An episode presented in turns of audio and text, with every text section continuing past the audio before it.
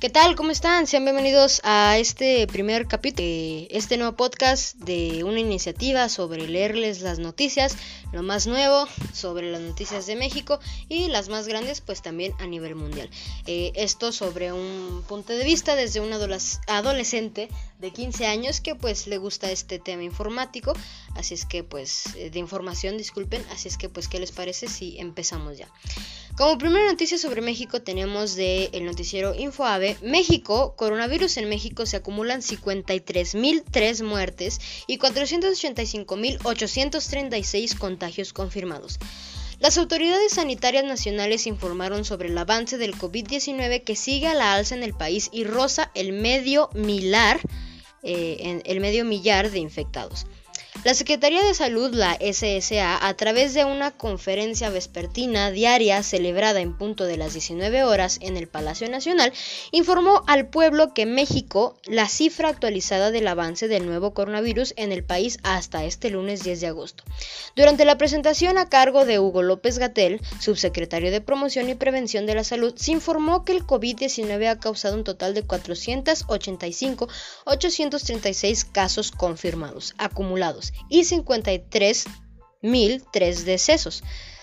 Esto quiere decir que el día 72 de la llamada nueva normalidad, la cifra de contagios rozó el medio millón de pacientes. Asimismo, la autoridad sanitaria declaró que tiene un estimado, eh, tienen estimado un total de 8% de casos activos, es decir, 39.674 personas que padecen SARS, eh, eh, SARS COVID-2 o COV2 se contagiaron en los últimos 14 días y tienen la capacidad de seguir propagando la enfermedad. La presentación del informe técnico estuvo a cargo de José Luis Alomia Segar.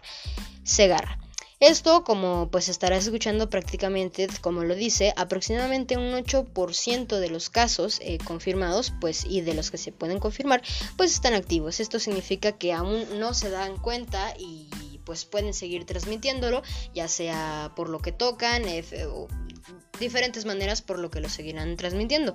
Por eso es que por esta razón, pues dentro de dos semanas, bueno, poquito a poquito dependiendo la reacción del cuerpo eh, de la persona, pues nos iremos enterando de qué tantas otras eh, nuevos casos se, se darán ante esta nueva enfermedad, el COVID-19 o SARS-2.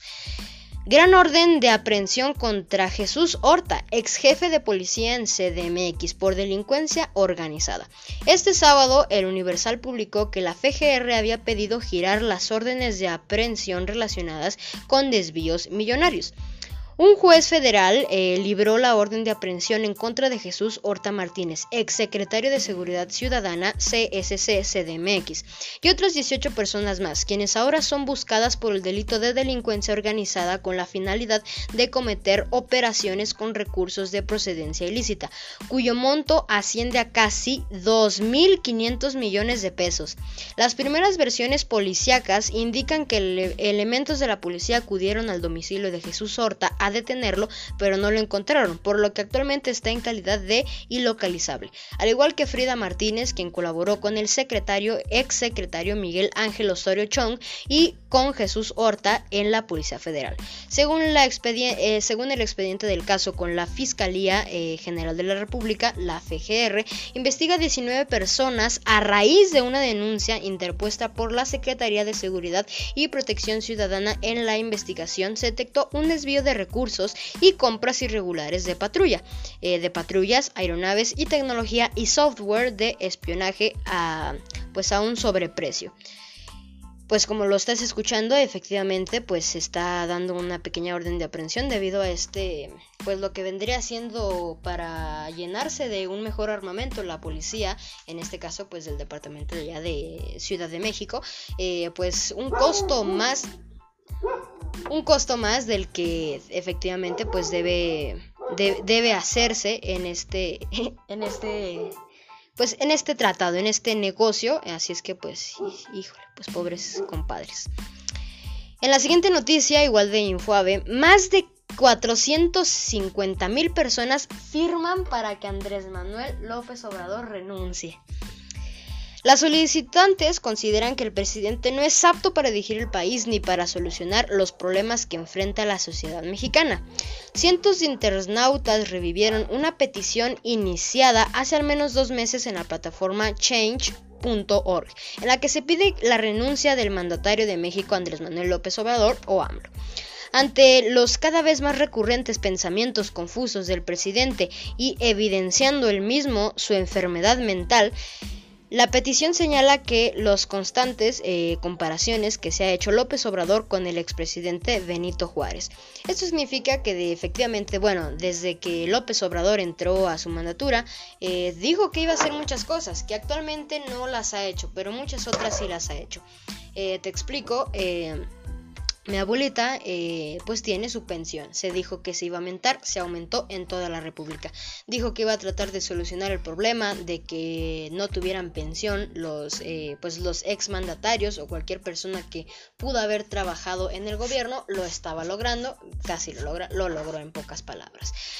Pero se dice que actualmente el trato que está haciendo hacia la situación del COVID-19 o SARS-2 eh, está siendo mala, aparte de que prácticamente, como él mismo lo menciona, a veces parece tener actos como si fueran de demencia, que a mi punto de vista no es una demencia, simplemente pues es algo que totalmente pues no lo puede saber manejar. Se dice que no sabe manejar el país y que no lo puede manejar. Puede ser, puede ser que sí, pero acordémonos que él lleva mucho tiempo eh, queriendo tener la mandatura de México. Y hay otros presidentes, por no dar nombres, que nos llevaron a algo que no está nada bien. Por lo que a López Obrador es un error más que se puede tener.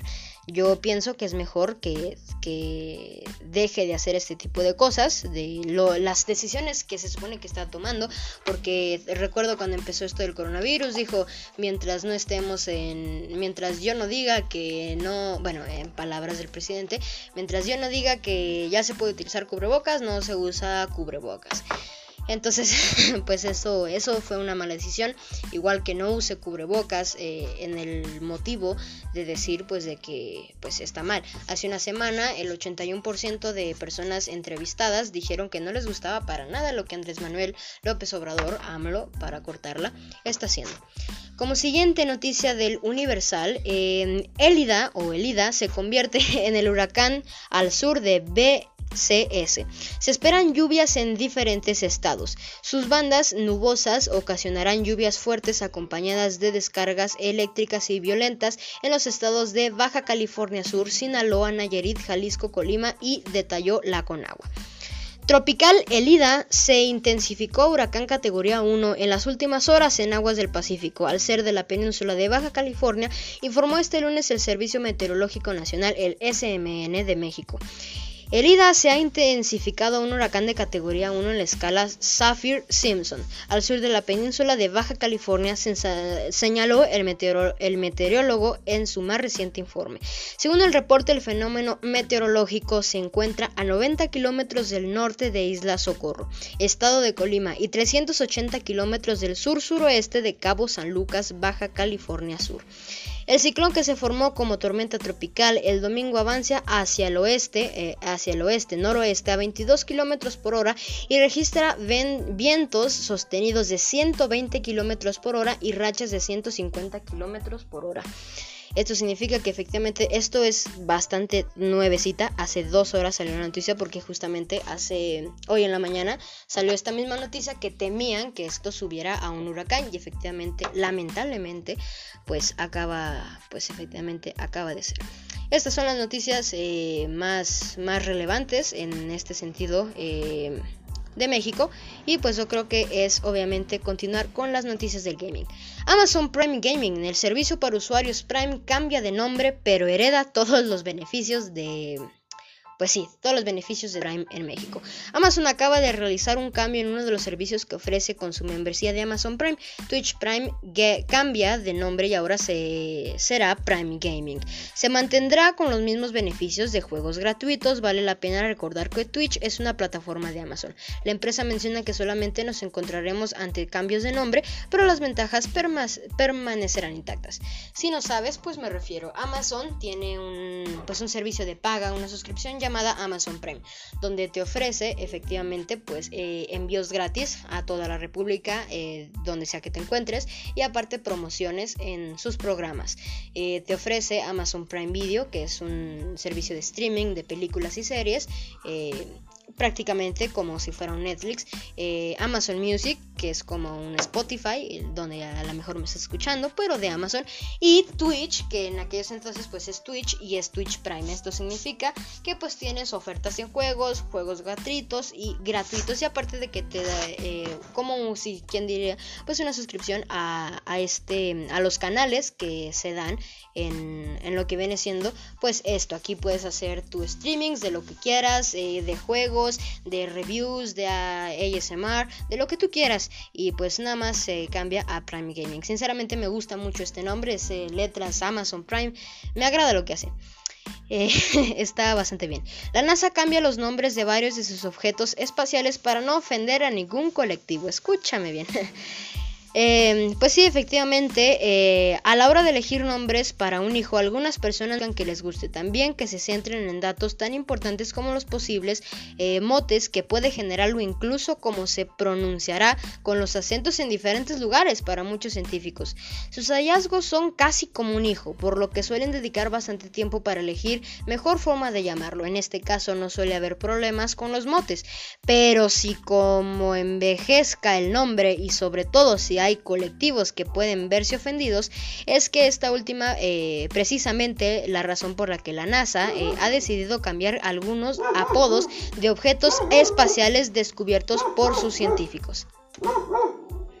De momento han anunciado que dos galaxias y una nebulosa dejarán atrás nombres populares para llamarse desde ahora con su denominación técnica. No obstante, esto podría aplicarse a otros objetos astronómicos. Esto claramente debido a que pues muchas personas, no solamente en Estados Unidos, en todo el mundo, se molestan por la clara opción de que, ay, pues es me ofende que una estrella que no tiene nada que ver conmigo, pero a lo mejor si tiene algo que ver con tu cultura, pues estás ofendiendo ese nombre. Así es que pues prácticamente esto puede proporcionar algún problema.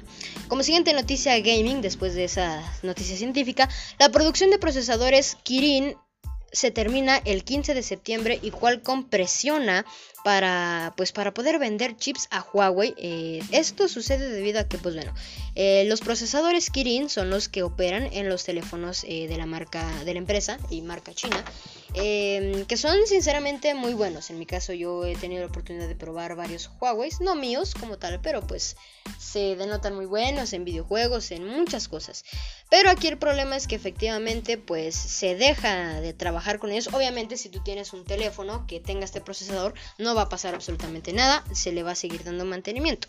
Pero en cambio de que gustes tú comprar otro, pues tendrás ese problema. Y Qualcomm, pues son los que quieren presionar para ver si pueden, pueden comprarlo. Y pues sinceramente, pues esto es, es, es un buen cambio. Sinceramente los procesadores Kirin son muy buenos y a mi punto de vista es de lo que mejor dio el cambio para el Huawei P, eh, 40 Pro que como sabes no contiene Android tiene su propia tienda de aplicaciones y pues este pues este procesador es lo que hace eh, pues bueno, muchísimas gracias por haber estado en este primer capítulo. Espero te haya gustado. Eh, disculpa las molestias.